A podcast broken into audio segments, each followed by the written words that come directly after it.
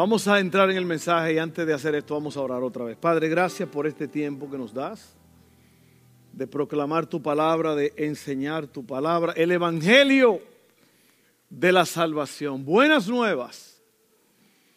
Ayúdanos a recibir esta palabra en este día, que seamos transformados en el nombre de Jesús. Amén, amén, amén. Bueno, eh, voy a eh, dar una pequeña introducción. Eh, vamos a hablar hoy una nueva serie que comienza hoy hasta el 3 de diciembre, el cual es nuestro día de qué? Ofrenda 320.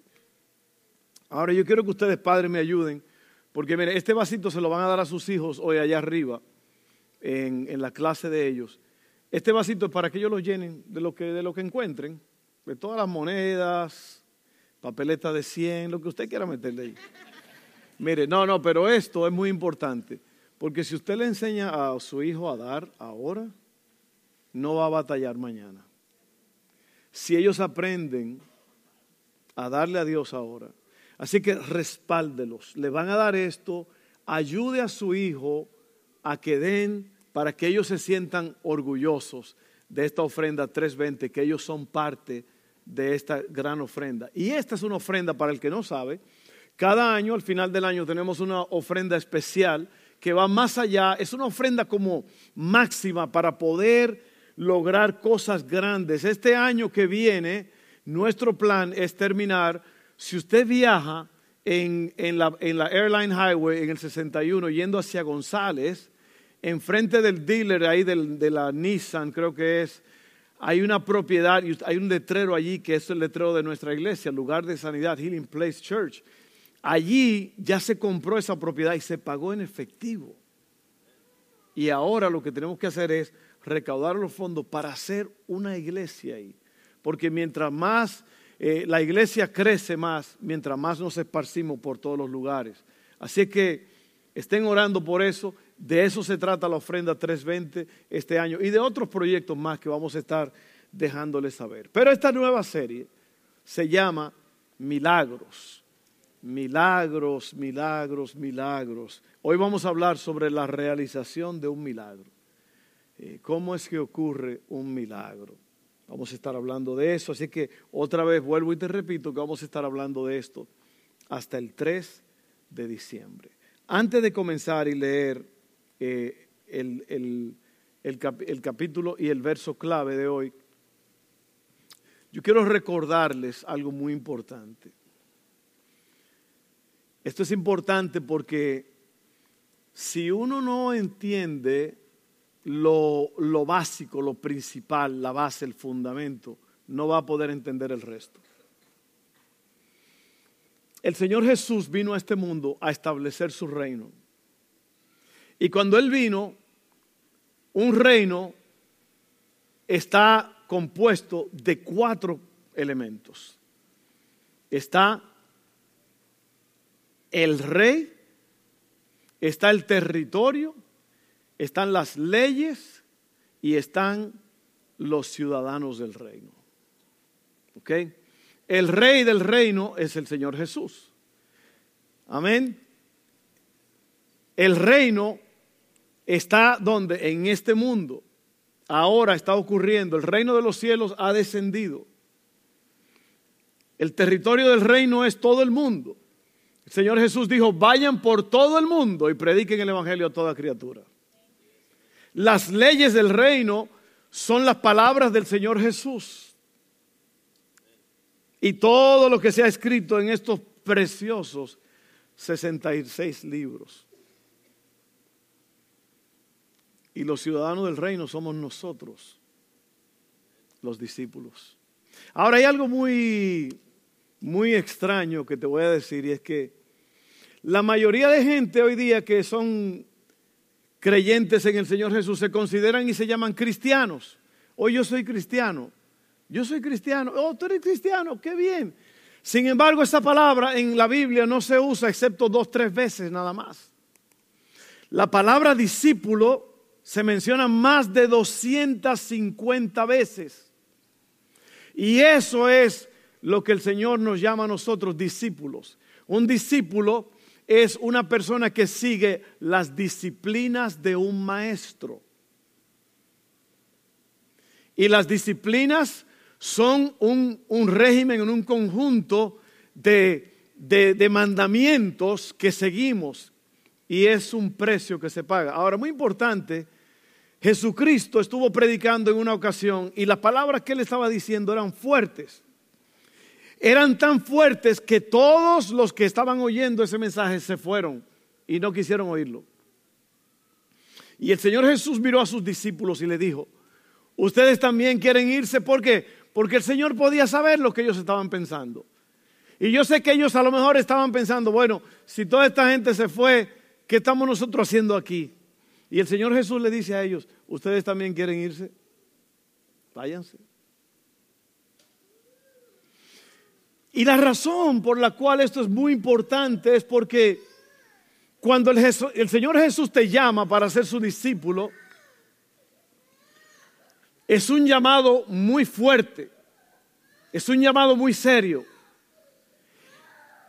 Y el llamado del Señor Jesús, por eso dijimos que es una disciplina, es un precio que uno paga. Y cuando el Señor Jesús te llama, el Señor Jesús te dice que tienes que dejarlo todo para seguirlo a Él. El Señor Jesús demanda que Él sea el primero en todo lo que hacemos.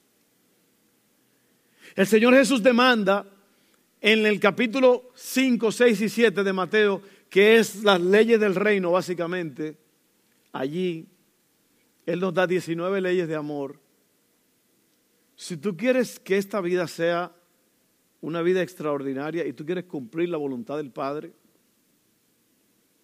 lee esos tres capítulos, Mateo 5, 6 y 7. Y cuando Jesús te llama y te salva, Él requiere que tú seas un discípulo. Él requiere que tú pagues un precio. ¿Sabe por qué? Porque la salvación es demasiado grande para que tú seas salvo y tú sigas igual a como eras antes. ¿Me estás entendiendo? Es muy, muy importante que tú cambies. Jesucristo dijo, en esto la gente se van a dar cuenta que ustedes son mis seguidores, mis discípulos, cuando se amen los unos a los otros.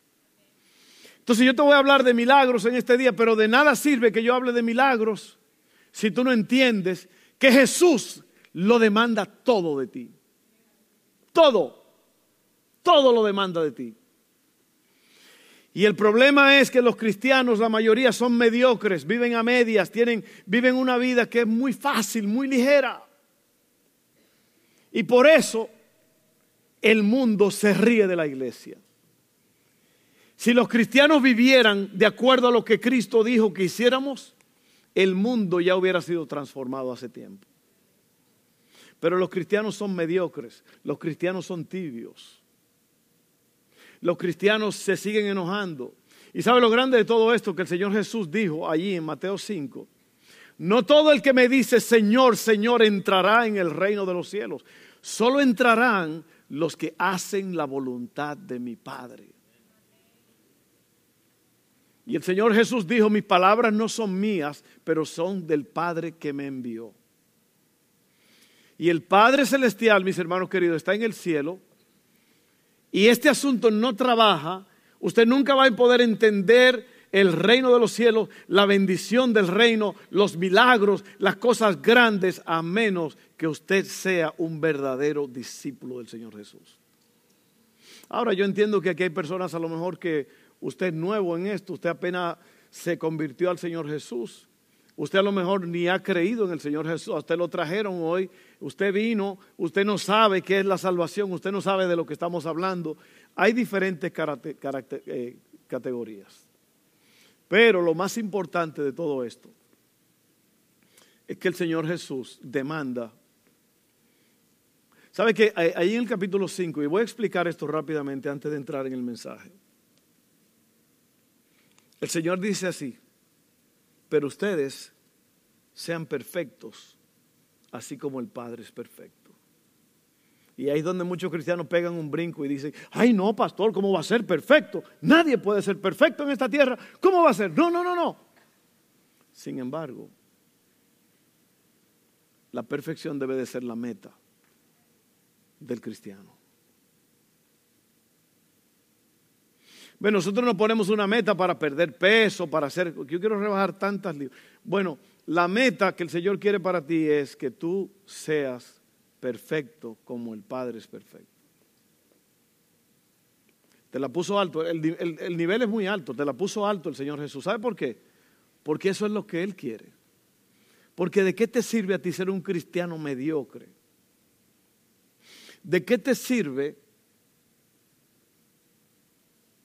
decir que crees en Dios pero vives como un ateo? Solamente mira tu vida. Mira tus acciones. El Señor Jesús comienza en el capítulo 5 de Mateo diciendo, en la ley del reino, oíste que fue dicho a los antiguos, no matarás, pero yo digo a ustedes, no te enojes con tu hermano. Porque si te enojas hay tres niveles. Vas a estar, eh, vas a caer bajo juicio, vas a caer bajo el tribunal, son dos cosas aquí en la tierra. Y si tú maldices a tu hermano, si lo maldices, si tú dices, este maldito, este maldito, si tú maldices a tu hermano, dice que el Señor Jesús, que estás expuesto a los fuegos del infierno. Le está hablando a los discípulos. Segundo, le dice que no cometan adulterio, que no mires a una mujer para codiciarla, ni a un hombre, porque si lo haces ya en tu corazón, ya lo cometiste el pecado. Luego dice que no te divorcies. ¿Y sabes por qué la gente se divorcia? Porque no está caminando, no saben a dónde van. La Biblia dice, dos no andarán juntos si no estuvieren de acuerdo, si no saben a dónde van. Y la iglesia está llena de gente que no saben a dónde van, parejas. Y luego dice que no jures por el cielo ni por la tierra. Y luego dice que no te vengues. Y son 19 leyes que si tú las vives vas a vivir una vida en victoria. Léelo y tú mismo descúbrelo. Eso era una pequeña introducción, nada más para decirte que el Señor Jesús demanda. En ningún lugar de la Biblia, en ningún lugar de la Biblia, yo he visto que el Señor Jesús dice, está bien, si eso es todo lo que tú puedes hacer, está bien, hazlo. El Señor Jesús, ni Pablo, ni nadie dice, está bien si tú nada más puedes dar el 50%. No, no, no, no, el Señor demanda lo mejor. ¿Por qué? Porque un discípulo es un seguidor de Jesús que permanece en Él para hacer la voluntad del Padre en el poder del Espíritu Santo. Entonces tú puedes porque tú tienes el poder del Espíritu Santo. Y le enseña a otros hasta que la guarden estas palabras. Acuérdate lo que dijo el Señor, un mensaje violento y dijeron estas palabras son duras. Así que el que se quiera ir, ahí está la puerta ahora mismo. No, no se crean, no. No, somos así tan rudos. ¿Estamos listos? Vamos a ver Efesios 3:20. 3:20. Y ahora que toda la gloria sea para Dios, quien puede lograr mucho más de lo que pudiéramos pedir o incluso imaginar mediante su gran poder que actúa en nosotros. ¿En qué piensas tú cuando piensas en la palabra milagro? A lo mejor piensas en sanidades, los cojos caminan, los ciegos ven, los sordos oyen, se abrió el mar rojo y el pueblo de Israel pasó. Cuando tú piensas en milagros, tú piensas en algo que viene del cielo. Tal vez piensas tú que los milagros solamente están en la Biblia y que ya no ocurren. Y yo te sigo, yo te puedo decir que sí ocurren. ¿Qué es un milagro? Te voy a decir lo que es un milagro. Un milagro es una es un suceso inexplicable, extraordinario o maravilloso que se atribuye a la intervención divina. Oye bien, Dios quiere que cada uno de nosotros experimente su poder para que nosotros podamos compartir con otros esos milagros que Él ha hecho en nosotros. Y para poder seguir respondiendo a esta pregunta de qué es un milagro, vamos a ver el primer milagro que Jesús realizó en su ministerio. Y Jesús había sido bautizado por Juan, había estado en el desierto, hablamos de eso hace unas semanas atrás. Eh, ya él había llamado a los primeros discípulos. Y esta historia comienza con Jesús en una celebración de bodas, en una fiesta. Y vamos a leer Juan 2, 1 al 3. Mira esto, aquí ocurre el primer milagro registrado en la vida de Cristo. Dice así, al día siguiente se celebró una boda en la aldea de Canaá de Galilea. La madre de Jesús estaba presente y también fueron invitados a la fiesta Jesús y sus discípulos. Durante la celebración se acabó el vino. Entonces la madre de Jesús le dijo, se quedaron sin vino. Y ahí ocurre el primer milagro. Ahora, déjame decirte tres cosas muy importantes. ¿Cuántos de ustedes quisieran un milagro en su vida? Como que eso estuvo medio débil. ¿Cuántos de ustedes desearían, usted tiene una situación ahora mismo que usted necesita un milagro, ¿a cuántos de ustedes le gustaría que Dios hiciera ese milagro? Por eso estamos hablando de esto. Los milagros todos comienzan con una necesidad, ese es el primer punto. Cuando hay una necesidad, se presentan todas las condiciones para que haya un milagro. ¿Ok? Cuando hay una necesidad. Segundo, un milagro requiere acción de parte de tuya, de parte de la persona o del pueblo o del grupo que va a recibir ese milagro. Tercero, un milagro revela a Jesús lo da a conocer. Así que la primera cosa que vamos a hablar es, un milagro ocurre cuando hay una necesidad. ¿Cuál fue la necesidad que ocurrió en esta fiesta de celebración de bodas? ¿Cuál fue el milagro? ¿Cuál, fue la necesidad? ¿Qué pasó? Se acabó el vino. El vino vino y se fue. ¿Ok? Y siempre nos imaginamos a Jesús enseñando en las multitudes, haciendo grandes milagros, pero esto es el comienzo, acuérdense. Y Jesús está en una fiesta. Así comenzó Jesús el ministerio, yendo a una boda. El sábado que viene tenemos una boda grande nosotros. Bueno, sigan orando por mí. No, no, no, estamos contentísimos, todo tiene su tiempo.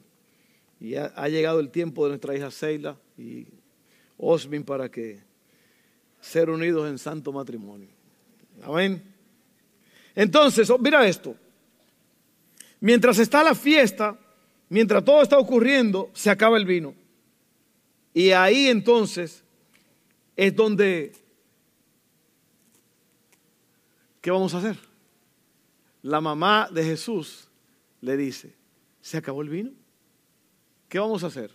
Y esto es lo que pasa, mira. Esto es importantísimo. Vamos a leer Juan 2, 5 al 10. ¿Listos? Sin embargo, su madre le dijo a los sirvientes, hagan lo que él les diga. Qué cosa que la gente reza a su madre para que ella le diga a Cristo qué hacer. Sin embargo, la madre dice, hagan lo que Él dice. Tremendo, ¿eh? Eso es muy importante. Porque ella reconoce que Él es. Él es un hijo de ella temporalmente, que el Señor la usó a ella, pero Él es el hijo de Dios. Y Él vino aquí para traer el cielo a la tierra. Y ella sabe que Él tiene el poder para hacerlo. Entonces dice así, sin embargo, su madre le dijo a los sirvientes, hagan lo que Él les diga. Cerca de allí había seis tinajas de piedra que se usaban para el lavado ceremonial de los judíos. Cada tinaja tenía una capacidad de entre 75 a 113 litros. Jesús les dijo a los sirvientes, llenen las tinajas con agua. Una vez que las tinajas estuvieron llenas, les dijo, ahora saquen un pozo, un, poco, y llévenselo al maestro de ceremonias. Así que los sirvientes siguieron sus indicaciones. Note esto, note esto. Los sirvientes siguieron sus indicaciones. Cuando el maestro de ceremonias probó el agua, que ahora era vino, sin saber de dónde provenía, aunque por supuesto los sirvientes sí lo sabían, mandó a llamar al novio. Y le dijo así, un anfitrión siempre sirve el mejor vino primero, le dijo. Y una vez que todos han bebido bastante, comienzan a ofrecer el vino más barato. Pero tú has guardado el mejor vino hasta ahora. Así que la primera cosa es que se requiere que haya una necesidad para que ocurra un milagro. Eso es lo que te impulsa. Eso es lo que te hace mirar al cielo. Eso es lo que hace que tu fe se levante y que tu fe se active. Es una necesidad. ¿Qué tienes ahora mismo? ¿Qué necesitas? ¿Qué te hace falta? A lo mejor es más de una cosa, a lo mejor son dos cosas o tres, a lo mejor son siete. Pero aquí se nos presenta esta primera cosa, es que hay, hay una, una necesidad. Ahora, mira lo segundo, el milagro requiere acción, por eso te dije que esta gente tuvieron que seguir las indicaciones.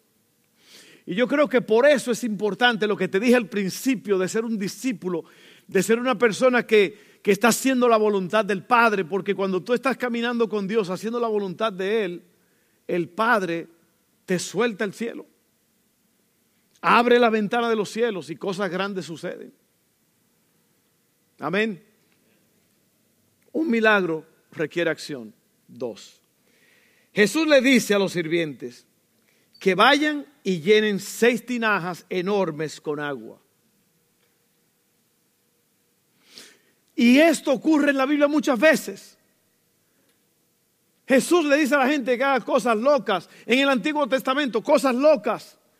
Como que si Dios va a hacer el milagro, que lo haga de una vez. Pero no, no, a veces Dios quiere probarnos, a ver si nosotros en verdad somos obedientes.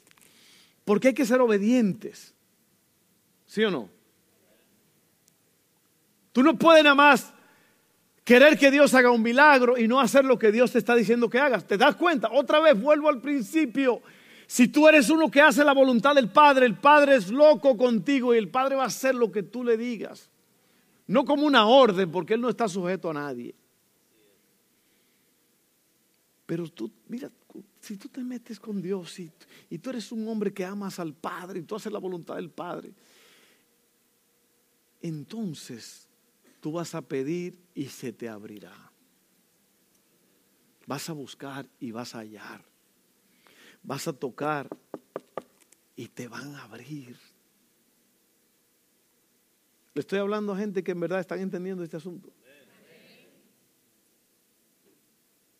Yo creo que hay que, hay que hacer esa, esa transferencia de ser una persona carnal, de ser una persona que está eh, operando en los patrones de la carne, de la vieja vida. ¿Sabe que Dios te está diciendo a ti, me está diciendo a mí? Es tiempo de ser verdaderos creyentes. Es tiempo. Dime una cosa, ¿por, qué razón tú quieres seguir viviendo como antes? Es que me gusta el mundo, me gusta. A veces uno se encuentra con gente en la calle y uno está, está muy amenos, muy, muy bien contigo, hablando y de, hablando de temas y de cosas. Y cuando uno le dice, cuando te dice, oye, ¿qué tú haces? Oye, yo soy pastor de una iglesia, a mí me gustaría que tú vinieras. Ah. Oh. Porque la gente no ve a Dios como la salvación eterna, lo ven como un quitagozo. La iglesia, Dios, bueno, no, se me va a acabar el corrido entonces. La bebedera, la fumadera, la resolvedera, la loquera y todo lo que termine en era, se me va a acabar y ya no voy a darle placer a mi carne. Esa, esa es la verdad. Porque si tú no vives para Dios, para el Padre, si tú no estás operando en la palabra, si tú no vives una vida íntima con el Señor Jesús, tú nunca vas a poder abandonar tu vida antigua y pagar el precio para vivir la vida nueva. Es así. Ahora tú tienes un ayudante en esto, se llama el Espíritu Santo. Él te da la fuerza, te da el conocimiento, te da todo lo que tú necesitas para vivir en victoria. Así que un milagro requiere acción. Todo milagro requiere acción. Los sirvientes obedecieron después de que Jesús le pide que llenen las tinajas con agua entonces, todo milagro requiere acción. Ahora, aquí hay algo muy importante. Jesús estaba allí para comunicarle a la gente qué era lo que tenían que hacer. ¿Cómo Dios te va a comunicar a ti qué es lo que Él quiere que tú hagas para recibir el milagro? A través de la intimidad con Dios. A través del tiempo secreto con Dios. ¿Cómo tú vas a oír de Dios si tú no pasas tiempo con Dios? Si tú no te abres a la palabra de Dios, si tú no, si tú no vives eh, oyendo la voz de Dios. Jamás. Jamás vas a poder obedecer.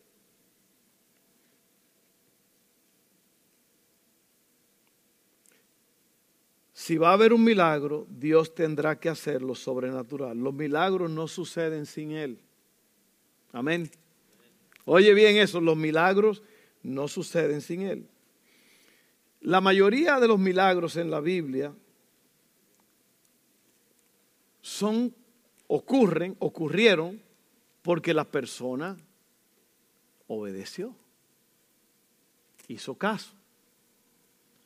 Los milagros de Elías, los milagros de David, los milagros. Dios siempre daba unas instrucciones para, para que la gente hiciera algo y la gente lo hacía.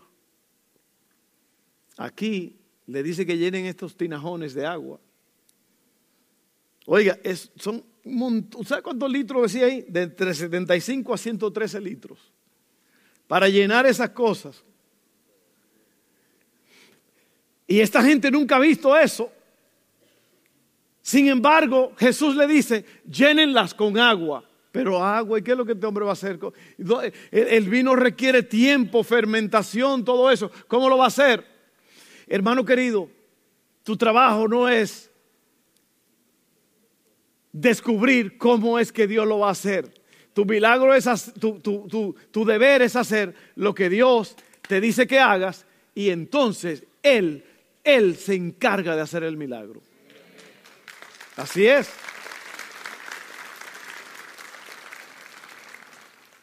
La mujer con el flujo de sangre tuvo que arrastrarse entre la gente y llegar y extender la mano. Jairo tuvo que ir y rogarle a Jesús que fuera, que sanara a su hija. La acción es porque tú tienes fe. Cada vez que Dios hizo un milagro en la Biblia fue porque alguien creyó y cooperó. Entonces, yo te animo a eso. En 30 minutos yo no puedo profundizar mucho, pero sí te voy a decir esto. es importante que tú tengas una relación íntima con Dios.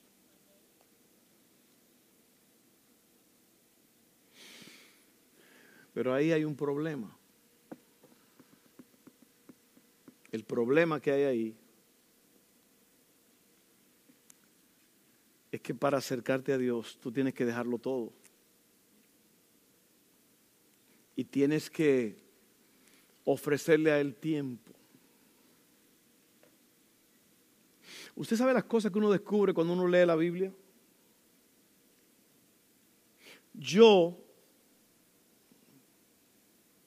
yo comienzo leyendo los salmos y son 150 salmos. Me toma medio año para leerlos. Más o menos, ¿no? Bueno, no, no medio año, pero. Y cuando yo termino el salmo, el, el libro de salmos, yo vuelvo y lo comienzo. Y yo leo cosas y yo digo, pero yo no, ¿cuándo, ¿cuándo yo leí eso? ¿Sabe por qué? Porque Cristo dijo, mis palabras son espíritu y son vida. Cuando la Biblia se hizo, dice que el Espíritu Santo sopló, o sea, inspiró a estos santos hombres para escribir esta palabra. Entonces, cuando tú la lees, básicamente tú estás recibiendo instrucción de Dios y es rico. E, es extraordinaria esa palabra y tú la es más dulce que la miel, dice la palabra de Dios. Deseables son tus dichos más que el oro y el oro afinado. Y cuando tú empiezas, yo te voy a decir, mi hermano querido, mi hermana querida, y muchos de ustedes lamentablemente nunca agarran la Biblia. Nada más cuando hay una tormenta, tú abres la Biblia allí en el Salmo. ¿Cuál es el Salmo de los miedosos?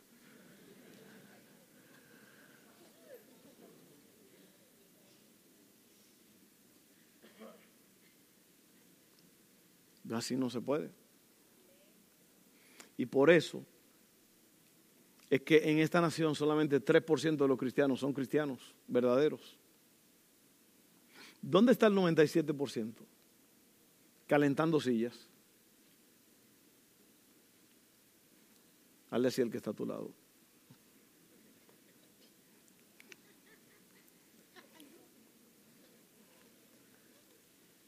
A mí me gustaría saber qué porcentaje hay aquí que, ya están metidos con Dios. Que ya no le importa nada, lo dieron todo y están metidos. Y eso no quiere decir que usted, que ya lo logró todo y que usted es santo y que usted es santo, santo es. Pero no quiere decir que, que usted está perfecto, lo que te hablaba ahorita, pero tú estás caminando hacia la perfección, esa es tu meta. Yo le puedo decir algo, miren. Confesión de un pastor. No es porque yo quiera dármela de nada, pero yo estoy en ese 3%, porque yo lo sé. Yo sin Dios no sirvo. Yo sin una relación con el Señor Jesús, yo no sirvo para nada. Si yo no hablo con Él diariamente, durante el día. Ayer a mí me pasó algo muy raro. No raro, o sea, esto ocurre, pero ante los ojos del hombre es raro porque uno aquí en la tierra le llaman coincidencias, yo le llamo diosidencias. Yo estoy haciendo un proyecto porque cuando usted va a tener una boda, una cosa, vienen gente de afuera y usted quiere presentar, que la casa esté presentable, ¿no? Y, hemos estado trabajando mucho afuera, adentro y todo. Yo, soy el de, de afuera, que, eh, el que trabaja en lo de afuera.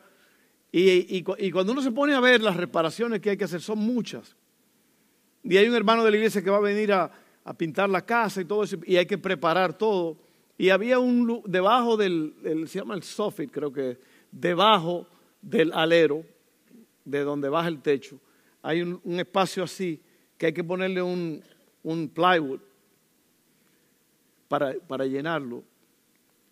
Y a mí se me acabó el material. Y yo tenía que ir a la tienda a buscar más, pagar para un pedacito así. Y yo decía, Señor, y yo busqué en todos los lados. Y yo vi un montón de madera, un montón de escombros y todo eso. Y yo veo ahí un, pedazo de ese material. ¿Sabes lo raro del caso? Que ese material estaba cortado exactamente a la medida que yo tenía. Ni, más ni menos. Ese pedazo nada más lo agarré, lo saqué de entre, toda esa madera. lo despolvé y fui y lo puse allá exactamente donde iba. Usted sabe que yo creo que esas cosas las hace Dios. Para la gente a lo mejor eso anda, no, eso fue que encontraste eso, no. Porque es en el momento preciso cuando tú lo necesitas y ahí está. Y yo creo que es importante que tú y yo dependamos más de Dios. Cuando se te pierdan las llaves, no te vuelvas loco. Diga al Señor, Señor, ayúdame a encontrar esta llave, por favor. Señor, enséñame. Si tienes que pagar algo, Señor, provee para mí. Pon las cosas en las manos de Dios, que Él te ama y Él quiere ayudarte, pero sin fe es imposible agradar a Dios. El que no pide no recibe. A Dios no lo mueve tu necesidad, lo mueve tu fe. Y por último, un milagro revela a Jesús. El verdadero propósito de este milagro fue más que simplemente satisfacer una necesidad. Y así fue. Se resolvió el problema del vino. Pero el milagro reveló a Jesús. Y desde ese momento, yo estaba leyendo hoy en Mateo que dice, perdón, Marcos, ya terminé Mateo. No recuerdo si es el capítulo 4, no recuerdo exactamente. Dice allí, ese día Jesús sanó tanta gente que lo estaban empujando porque allí, en ese momento, Dios le dio al mundo a conocer abiertamente. Jesús nació en Belén y todo eso, pero 30 años pasaron para que Jesús comenzara su ministerio. Y allí ese día Jesús fue revelado. Y la gente allí entonces ahora comenzó a recibir los beneficios del reino, porque a través de ese milagro Dios se manifestó. Muchas veces tú quieres que Dios haga algo en tu familia, en tu trabajo, en tu escuela, y tú no sabes qué hacer. Bueno, un milagro puede abrir las puertas grandemente. Ok. Oye bien, te voy a leer esto para que terminemos. Los sirvientes habían tenido habrían tenido una experiencia increíble al saber que habían traído agua corriente, pero el agua se había convertido en vino extraordinario. Supieron ahí en ese momento que Jesús era un hacedor de milagros. Oye bien, la Biblia no revela si los asistentes a la boda supieron lo que sucedió, pero sí que los siervos y los discípulos de Jesús vieron la gloria de Dios. Y que los discípulos creyeron en Él. Acuérdense que los discípulos habían sido llamados, ellos no habían visto nada. Allí vieron que Jesús verdaderamente vino del cielo para revelar al Padre. Los milagros hacen más que satisfacer nuestras necesidades o las necesidades de los demás. Los milagros muestran la gloria de Jesús, la gloria de Dios.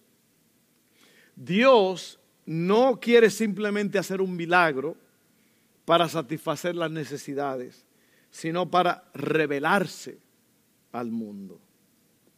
Por eso es que hacemos esto. Nosotros obedecemos. ¿Para qué? Imagínate, si no hubiera sido por el sacrificio, por las ofrendas de muchos, nosotros no estaríamos aquí en este lugar, en este edificio. El martes en la noche, ¿sabe cuántas personas había aquí en el servicio de oración? Aquí en el santuario más de 200 personas. Habían 298 personas. Para una persona que observa esto, es una algo está pasando en esta iglesia. Hay un avivamiento. Mi esposa no se equivocó cuando dijo eso.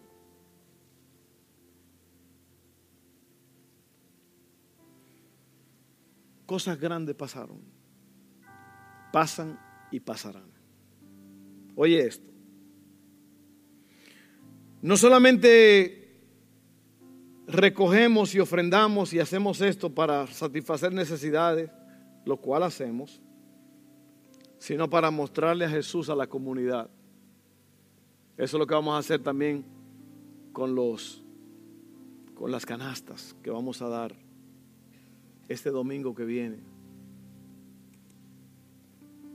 Usted sabe que hay personas que no pueden comprar una canastita de, de comida. A lo mejor tú piensas que porque tú estás bien, todo el mundo está bien. Yo no sé si tú sabías que en este país hay una cantidad enorme de niños pobres que cuando llegan a la casa, yo no sabía esto hasta que hace recientemente hubo un estudio, que hay niños que llegan a la casa después de la escuela, los padres están en el trabajo, o mamá soltera quizá, y lo que ellos es agarran ketchup y le echan agua y se toman una sopa de ketchup. Y tú estás bien, tú estás comiendo tortillas con queso adentro y con jamón. Y tú vas a los restaurantes y todo. Pero hay gente que está en necesidad. Hay gente que este, este, esta semana que viene no va a tener nada para hacer un Thanksgiving, un día de acción de gracia. Nosotros vamos a proveer eso. Ve, para que ocurra el milagro, estamos haciendo lo que el Señor quiere que hagamos. No nos podemos quedar con los brazos cruzados. El nombre de esta iglesia indica que nosotros creemos en los milagros, se llama lugar de sanidad. Para tú poder creer en sanidad, tú tienes que creer en que Dios hace milagros. Pero para que Dios haga milagros, tú tienes que moverte. Tienes que accionar. Uno de nuestros hombres de esta iglesia, un hombre que, que siempre da, siempre me llama, pastor, habrá alguna necesidad. Descubrió un lugar muy pobre, un, trailer park, un lugar de, de, trailers y dijo, yo quiero ir ahí y hacer un alcance, llevar comida a ese lugar. Estas ideas vienen de Dios. Porque si tú no le muestras al pobre, al enfermo, al que está sin Dios, si tú no le muestras el amor de Dios con un acto de bondad, ¿cómo lo van a saber ellos? Antes Jesús le predicó a la gente, pero la gente tenía hambre, tuvo que llenarle la barriga a más de 15 mil personas. Usted dirá, no eran, eran 5 mil, eran 5 mil hombres, sin contar las mujeres y los niños. A lo mejor eran 20 mil. Pero le llenó la barriga primero. Alguien dijo que la enseñanza no entra por los oídos hasta que la barriga tiene algo adentro.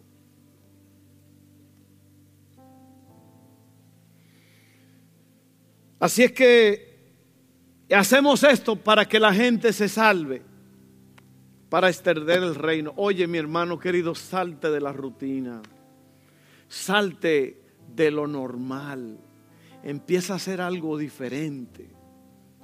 Empieza a leer la palabra, empieza a buscar a Dios, empieza a creerle a Dios por cosas nuevas. Salte de esa, de esa, de esa vida ordinaria que lleva, que es lo mismo todos los días lo mismo.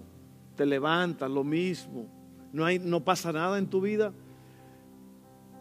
En la iglesia está pasando algo grande, pero ¿qué está pasando en tu vida? Vamos a orar. Padre, gracias. Gracias por esta tarde. Gracias por tu palabra. Pedimos que esta palabra nos hable, nos toque nos ayude, nos transforme.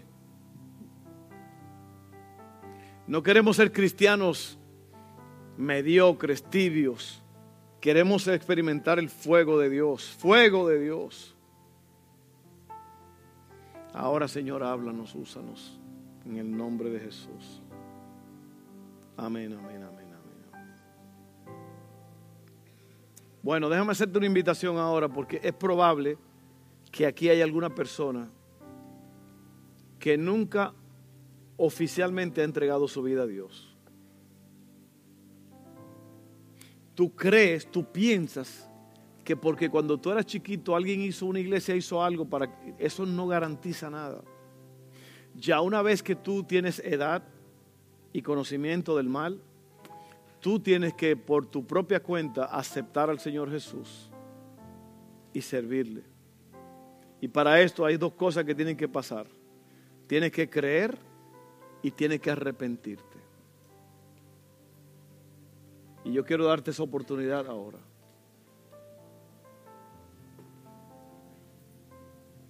Hace poco alguien me dijo, pastor, yo estuve en un lugar, ¿tú crees, me dijo, que lo que se ve esto es lo que es la gente caminando y todo esto? No, yo estuve en un lugar donde allí se ve que el reino del mal existe, es un, es un reino invisible, pero también el reino de los cielos existe. Y me dijo, si usted supiera lo que yo viví experimenté en ese lugar.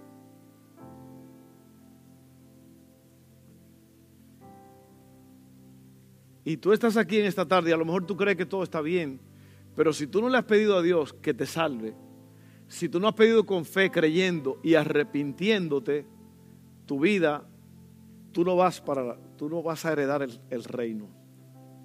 Y yo quiero que tú ahora mismo, la gente no sabe, no piensa en lo, lo serio que es esto. Jesucristo dijo que el infierno es un lugar donde el fuego no se apaga y el gusano nunca muere. Es un lugar de tormento. La gente piensa que es un juego esperar. Yo no me espero.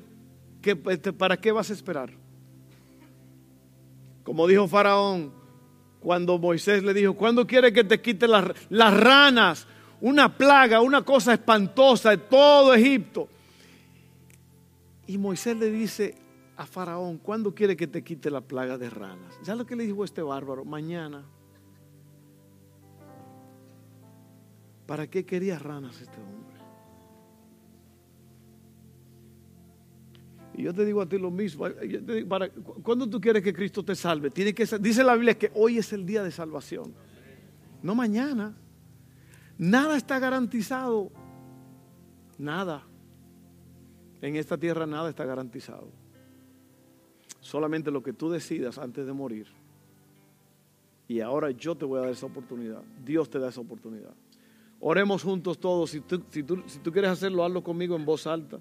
Pero yo quiero que lo hagamos todos. Dígale, Padre, he oído tu palabra.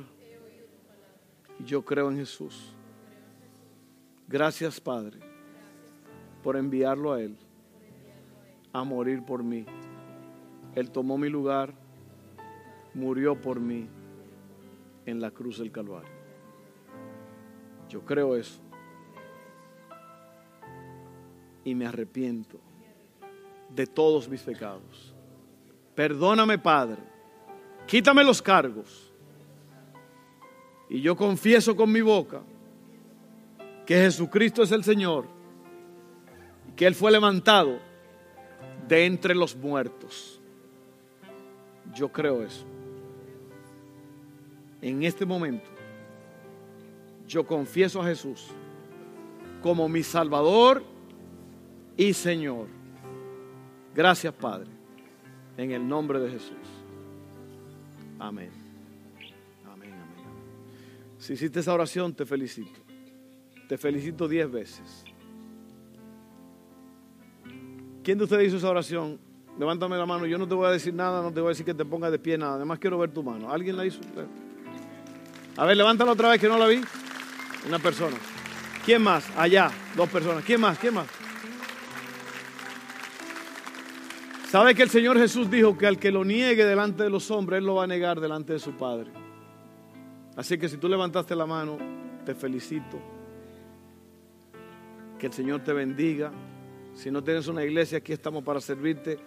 Ven el martes en la noche si puedes. Métete en las cosas de Dios. Amén.